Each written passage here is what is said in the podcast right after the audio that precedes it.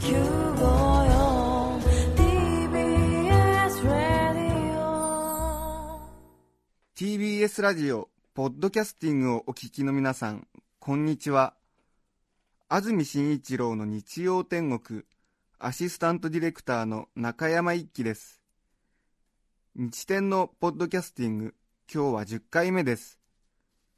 日曜朝10時からの本放送と合わせてぜひお楽しみください。9月23日放送分安住紳一郎の日曜天国。それでは番組開始から10時21分までの放送をお聞きください。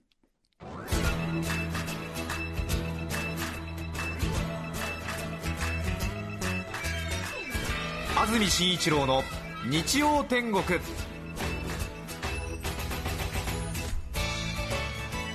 おはようございます。9月23日日曜日朝10時になりました。TBS アナウンサー安住紳一郎です。おはようございます。中澤由美子です。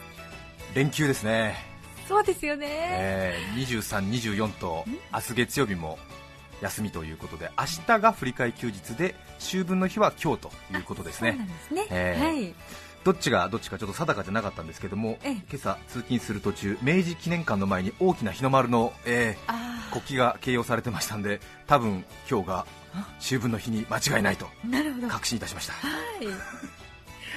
ずっと先週もね連休でしたもん本ね当に、先週が、えー9月16、17日で敬老の日ですか。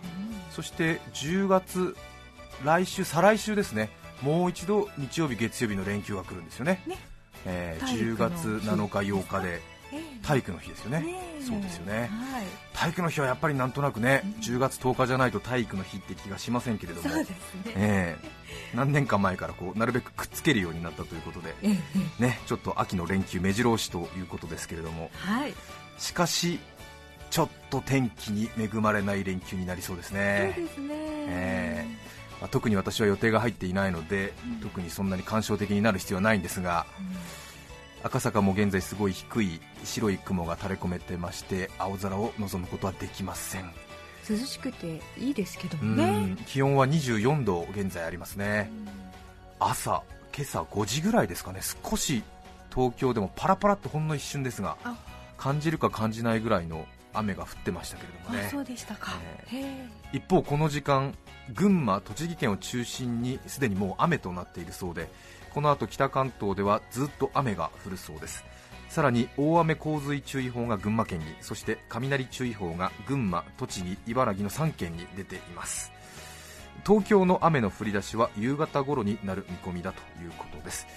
東京の予想最高気温は今日は26度昨日よりも6度ほど低めということですね、うん。先週も今週もですか、えー結構ね日中は随分気温が上がってえ残暑の名残が随分強くありましてえね、ねなんか本当に悔しいぐらいの感情が湧き立ってくるというなんか 秋なのになんで暑いんだよという。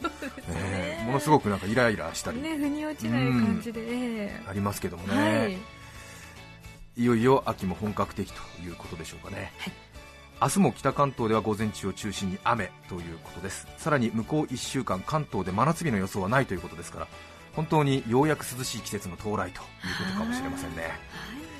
連休中ですがぜひラジオにお付き合いいただきたいなと思います、はい。さて、えー9月10月というと多分皆さんもそんな予定があるんじゃないかなと思うんですが結婚式の招待状がね随分やってきますね。ええ。そうですか。私も実は今日ええ。9月23日はい。この後知人の結婚式に出席予定なんですけれども、ええそれで今日はあの、えスーツをお召しね。そうなんですよ、ええ。えブラックスーツに、礼服を。はい、ええ白いワイシャツで、はい、ええ。素敵ですよ。つい1ヶ月ほど前まで、はい。ねはい潮干狩りに行くような 格好でマイクの前に座っていたのに。えビーチサンダルでした、今日はなぜか礼服を着て マイクの前に座っているというどんな放送を送り出すんだろうこのアナウンサーはというような雰囲気でありますがきちんとしたおしゃべりで、ええいつもと変わりない放送をお送りしたいなと思っておりますが先ほど手帳を整理しておりましたら、はい。なんと,、えーと今日結婚式が1件ありまして、来週の9月30日にも結婚式がありまして、さらに10月の8日にも結婚式があってあ10月の14日にも結婚式があってということでえ4週連続で結婚式の招待状いただいてまして、えなんだかとても不思議な感じで、ええ。ー正直去年ぐらいからもう結婚式には飽きてきたなという感じはあるんですが せっかくご招待いただきましたので喜んでええええ行ってきたいなというふうに思ってるんですけれどそうでねすね。うん。司会をなさるのも多いんですか？あ今回のこの結婚式ウィークは司会は、うん。えー、とお願いされていないので、えええー出席者としてあお祝いしていきたいなというふうに思ってますがね。皆さんも多分この秋1回ぐらいね結婚式招待されてるっていう方多いんじゃないかなと思いますけどね、ええ。ちょうど団塊ジュニアちょうど我々の世代がえね適齢期をまあとうに超えてますけれども そろそろ結婚する人間が周りにも多くて。そうですね。周りを見渡しましてもちょうど日曜日の、えー朝放送を担当してますプレシャスサンデーの豊田綾乃アナウンサーもね先日ねね。結婚しまして間もなく今度は、え3級に入ろうかというところだったりですね。はい。それからスポーツ中継で頑張っています佐藤文康アナウンサー、はい。私の2年後輩なんですけども、ね彼も、えー10月の7日ですかあ。結婚式ですね。そうなんですね。ねえ。えなんかそんな団塊ジュニア世代のアナウンサーたちもえ。どんどんと運命が、えーね、こう連綿と続いておりまして、はい。えーええおめでたい話題が続いているわけなんですが。はい。一方で何の話題もないこちらはこちらでおめでたいという感じなんですかね、え安住さんえご自身ー私は何もないんでねびっくりするぐらいなんですけれども。それからあ1年後輩の海保千里アナウンサー花丸マーケットで頑張ってましたけれども、9月いっぱいで寿退社ということになりましてそうですえー、ずいぶん皆さんにね可愛がっていただいたアナウンサーもいろいろな運命に新しい一歩を踏み出しているということなんですけどそうねですね本当うにん。なんですかね、うん。まあ、残る方は残る方でまた強い意志を必要とされるというね、えーまあ、一歩を踏み出さない勇気っていうのもあるわけなんですけれども。えーまあ、常々、まあ、連休中で朝からこんな青臭い意見も何かと思いますが、幸せな私生活を送っているアナウンサーに世の中を変えようとするような放送はできないというですね 強い、えー私のモットーのもとにですね、今日も、えー片足踏ん張りつつ頑張って放送をしているわけです。ということを後輩に常々申し上げているわけなんですが、はい。えーまあ、冷静に考えて、まあ、確かにちょっと危ない論調ではありますけれども かなり。世の中が何か悪い方向に流れようとしているときにストップをかける号令をするのが、まあ、放送局員じゃないかというような、まあ、青臭い、まあ、気持ちもあるわけですが、うん。そういうう気持ちをお一瞬たりとも緩みのないものにするためにははい。自らの生活が安穏とした生活なものであった場合には、その生活を守ろうとするばかりに何かこう世の中に警鐘を鳴らしきれない恐れがある。と私は常々考えているのです代表して物事をしゃべる人間はやはり少しえ不便な思いをしてアイデアを湧き出しそして世の中に何か鐘を鳴らし続ける義務があるのではないかというふうに思っております。いくらバラエティを担当しているアナウンサーとはいえそのしゃべりの裏側の哲学には自分がどういう社会を理想とするのかそういう哲学が流れているのであります。ご清聴ありがとうございましたただ、えー同僚の結婚式が4週続いて破れかぶれになっているだけであります、ええー。まあね。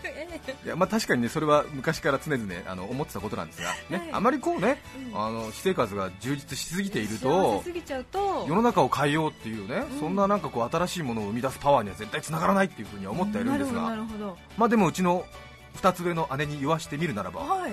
じゃあお前のどの生活がアイデアを生み出すんだと、そんなに選択できないで洗濯物を貯めてるお前の生活が世の中を変えるのかとも言われておりますが。でもそのねうん。不安定な、ハングリーなところがきっと生きているんじゃないかと思いますけれども、どうなんでしょうかね、えちょっと私も 自分の生き方がちょっとおぼつかなくなってまいりましたけれども なんとか今日も一日生きながらいたいなというふうに考えておりますが。うん。そうですね。つい先週まではね早くこの暑さが過ぎ去ればいいなというふうなただその一心で毎日を送っていましたがね。一方急に涼しくなってみると、ん。安穏と過ごしてしまった簡単に流れ過ぎ去ってしまった月日を愛おしく思う後悔してしまうというね。あー人間とは勝手なものですね。あーもう少し夏もう少し楽しめばよかったみたいなね。ねえ。まあ、季節の変わり目ということで感情がぶれているというふうにご理解くださいでも本当にちょっとね秋らしくなってきましたね。ええ。え。そうですね。まあ、哲学の秋とも言いますから皆さんぜひこの連休、まあ、お出かけするのもいいでしょうが人生をちょっと総括してみるのもいいのではないでしょうか。結婚式。ねえ。今日はあの学生時代の知人の結婚式でえ？全然、えー就職してからは会うことはなかったんですけれども、ええ急に電話がかかってきまして、はい。今度結婚することになったんだよということで、えーでもね最近あの10年ぐらい会ってないんで多分結婚式に行っても僕が多分ね、彼の友人知人はもうちんぷんかんぷんになっていると思うので、逆にちょっとねあの騒がせてしまうっていうかそういうこともあるんでいやあのまた別の日にあのお酒でも飲みましょうというふうにちょっとねえやんわり断ったんですけどもうちのおばあちゃんがどうしてもファンなんで来てくれということで、ええ。今日午前11時からの披露宴なんですけど 間に合わないですね。もう間に合わないんですけれども、ええ。まあ、ちょっとほんのちょっと最後に顔を出してごあいあの、ねまあ、ご親戚にご挨拶できたらいいなと思あって、ー、ええ。そうなんですね。ご祝儀は半分程度でいいんじゃないかなというふうに考えてます。けどね。ですね。それは。お願いします。相場でお願いいたします。そうですよね。はい。それから、あのーまあ、大変ちょっと皆さんにはご理解いただけないかなというふうには思うんですが一応なんかこう自意識過剰的なところもありまして多分結婚式に呼ばれるとその突然のご指名ではございますがということでスピーチを頼まれることが非常に多いんですよあね。そえそれでこういくらその喋る仕事を担当しているとはいえやはりそんなに別に喋るのが得意ってわけじゃないんですよ。ええ。そうですか？あの そんなに私生活では別にベラベラ喋る方ではないので ミュージシャンだってね別に家でね恋人の前でギターを奏でてるかというとそうでもないと思うんですよ、きっと、ええ。いくら歌の上手い人でもね本当にまあ恋人にね捧げる歌を本当に恋人に捧げてるかどうかは甚だ疑問じゃないですか。ええ。ということでなんかね突然のご指名とかいうのってとっても困るんですよ。そうですね、うん。ええ。でねあアナウンサーがスピーチだよ、ね、そうそう。どれだけ話うまいんだよっていう。期待されちゃうし、うん、皆さんのねちょっとね後期の店もありますから、はい。やっぱりちょっとあのスピーチを頼まれてなくても毎回ある程度のスピーチを用意していくこの努力を知ってくれっていうことだよね手投げなんですからもう。もう突然の指名怖いからちょっとねどういうこと話そうかなっていうのをちょっとね頭の中で考えるだけでも結構大変じゃないですか。そうですよね。挙句に指名されない時とかもあったりするわけで。迷宮入りするスピーチとかがたくさんあるわけじゃないですか。うん。その辺はちょっとね気持ちを理解してほしいなっていうところもあります、そうですうん。しないならしないって言っというてもらえばまた気が楽ですけどね。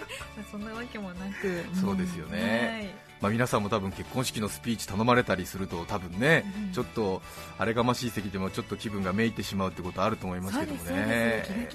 本当ですよね。うん。結婚式のスピーチはまた難しいんですよね。うーん。こう友達感覚で付き合ってる新郎新婦だとまあ普通に話せは話はできるんですけど、そこのね新郎新婦の自分の知り合いではない、えーとね、ご親戚の皆さんとかがものすごいね硬いねなんかええ銀行員一家とかだったりすると もうなんか全然話が通じないみたいな。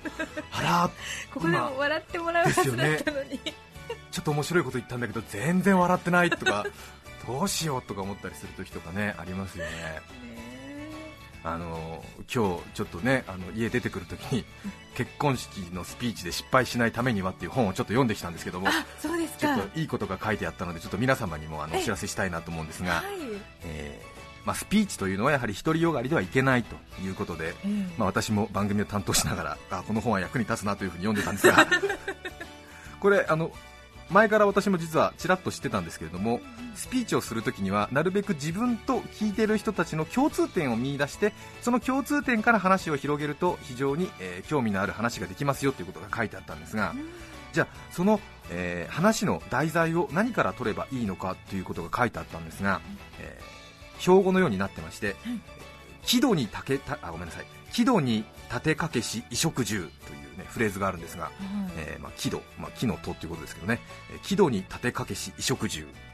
この、えー頭文字1文字ずつを取りましてまずはですね木ですね。はい。郷土ふるさとの話。ど道楽趣味の話。うん。2ニュース世相。た旅。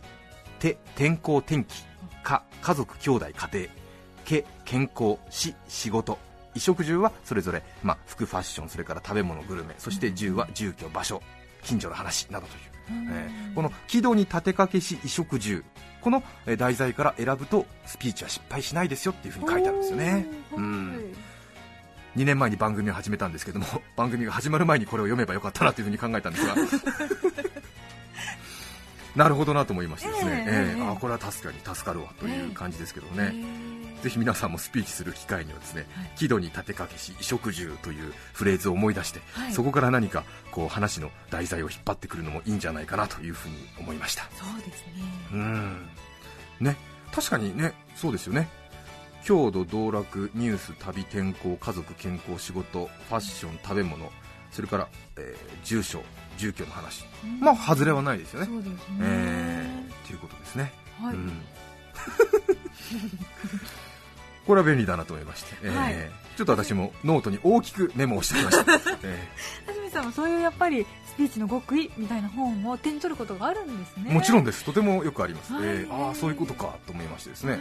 えーそれから、まあ、よくこれは言われることですけども、はい。スピーチの時にはその具体例ですね、はい。えーしかも具体例はより具体的な方が、えー話は盛り上がるというふうに言われてますけどもね、はい。えー56年前のことなんですけどっていうよりも、うん。え5年前の3月って言った方がもう話がより具体的でものすごくこう引き迫る感じがありますね。えーなるほど。そうでした。えでその時陽子さんはピアノを弾いてらっしゃったんですがとか言うよりもですね、その時陽子さんはカノンを奏でていましたとか言った方がもうぐーっとこう来るわけですね。えーはい。新郎はとてもビールが大好きでっていうよりもうん。新郎はスーパードライを愛していますとか言った方がですねもうぐーっとこう話にこう、ね、盛り上がりが出てくるんですよね。はあえまあ、これも本に書いてあったんですけど。ああそっかそっかと思ってこれもメモだなと思って、えー。うん、来週から私もちょっと話具体例をねええ。より磨きをかけて、えー。はい。先週こんなことがありましたではなくてですね、ええ。先週の水曜日の午前10時にこんなことがありました。ということですよね、えー。はい、ええ。羽田空港でこんな人を見かけましたではなくて羽田空港第2ターミナル63番スポットの前でこんな人を見かけました。といった方がぐぐっとこう話にノリが出てくるという、えーアナウンサー10年目にして気づくことたくさんということでございます。今日のスピーチ失敗しないといいなという結論です。そうですね。はい。結婚式夕方ね少し雨が降るということですが天気持ってくれるとね新郎新婦もいいんじゃないかなというふうに思いますけれどもね。ちょっと天候の回復を祈りたいと思います、さて天気の悪い日曜日ですが少し元気を出してまいりたいと思います、はい。今日のメッセージテーマはこちらです。なかなか言い出せないこと今日も事前にたくさんメッセージをいただいています。ありがとうございます。ご紹介してまいりましょう。桐生市の奈々ちゃんのママさん女性の方からいただきました。ありがとうございます。私のなかなか言い出せないでいることは小学校4年生の娘が運動会9月22日にあるのですがその運動会の時に勝負パンツを履いていくと言っているのです。が意味合いがちょっと違うかなというふうに考えています。彼女的には運動会は勝負なので履きたいらしいんですがちょっと違うみたいですね言ってあげたいけど意気込んでいるのでなかなか言い出せません。勝負パンツ効果で徒競走1等を取ってもらいたいです、ねえ。そうですね。勝負パンツね、まあ比較的あれですよね。肉体関係を前提とした恋愛の勝負において勝負パンツを履くという方が多いと思いますけれども、ええ。ー勝負パンツ、勝負パンツというね言葉が一人歩きしていますから小学校4年生の娘さんがえー勝負パンツを履いて徒競走を頑張りたいと言っているということでちょっとね、えー親御さん苦笑いということ。を致し方なし。横浜市の匿名希望さん44歳主婦の方からいただきました。ありがとうございます。なかなか私が言い出せないでいること。今お彼岸ですよね。秋のお彼岸といえばおはぎなんですが母はぼたもちぼたもちというのです。ぼたもちはボタンの花の季節から春のお彼岸に呼ぶもので今の時期は萩の花で秋の彼岸はおはぎが正確なんです。ところが母はこしあんがおはぎで、えー粒あんがぼたもちだと思っているんです。あこしあんであろうが粒あんであろうがその時期によって名前が変わることを知りません。いつか言ってあげようと思っているのですが嫁の立場だとなかなか言い出せなくて。てんてんてんといえこれちょっと私知りませんでした。えええおはぎは年中通しておはぎなんじゃないですか？違うんですね。そうですね。あんころ餅の呼び方は春のお彼岸の時はボタンの花からボタ餅。うんそして、えー秋は萩の花ということで、えーおはぎ季節によって呼び方が変わるんですか？ああちょっと私恥ずかしながら知りませんでした。はい。あのあんこのね潰し方とか、あとお米の潰し方によるっていうようなことも聞いたことがあるような気がします。ボタン餅とおはぎの違い。ええ。あーそうですか。まあ、全部うろ覚えなんですけれども。なるほどなるほど、はあーあ確かに確かに。ご飯の粒が結構はっきりしてるのがおはぎって呼んだりとかする、はい。ええ。ああなるほどそうですかそうですか、まあね、ええ。あの別に法律で決まってることではないので きっと多分でもあれですよね。当初はきっとこうボタンの花からボタン餅そうでね。萩の花からおはぎでえ春秋と分けられてたんですがうん。多分きっとねうん。いろいろ都合よく使ってるうちに多分いろいろな地方でおはぎとぼた餅の定義が変わってきたんじゃないでしょうかね。えへえあでもこれはちょっとねうん。いい話です。これは木戸に立てかけし食住でいきますとこれは、えー、食ですね。えーええ食になりますね。季節も絡んできますね、そうですね、えーええいいですね、えーいいと思います、すごくね、はいはい、えーいいスピーチですね、これね、え 具体的です、これいいですね、ははいい、はい、いいですね。先ほどの、えー勝負パンツの方は、えっ、と、これはですね、えーいいです。違う、かですね、家族、兄弟の話であ、喜怒にかけしのかに入ります、かですね。えー。かでありいである。そうですね、はい。はい、に立てかけし、衣食住、えーお送りしております。はい。皆さんからのメッセージをお待ちしています。番組にメッセージを送ってくださった方の中から抽選で5名の方に何かと便利でシュールな表紙があなたの日常を演出します。日展オリジナルノートをプレゼントいたします。今日のテーマなかなか言い出せないでいること。皆さんからのメッセージをお待ちしていますそして番組では皆さんからの曲のリクエストも募集しています。ぜひメッセージにリクエスト曲も書いて送ってください。それでは今日の1曲目をご紹介します。群馬県桐生市ななこさんなこなこさんからのリクエスト原田知世さんで時をかける少女。9月23日放送分安住紳一郎の日曜天国10時21分までをお聞きいただきました。著作権の問題がありリクエスト曲は配信することができませんので今日はこの辺で失礼します。安住紳一郎のポッドキャスト天国。秋が食べ頃おいしい松茸。すごいキャラだね。IKKO どんだけ。そんなあなたに首ったけ。そばに置いてね。AM ラジオ954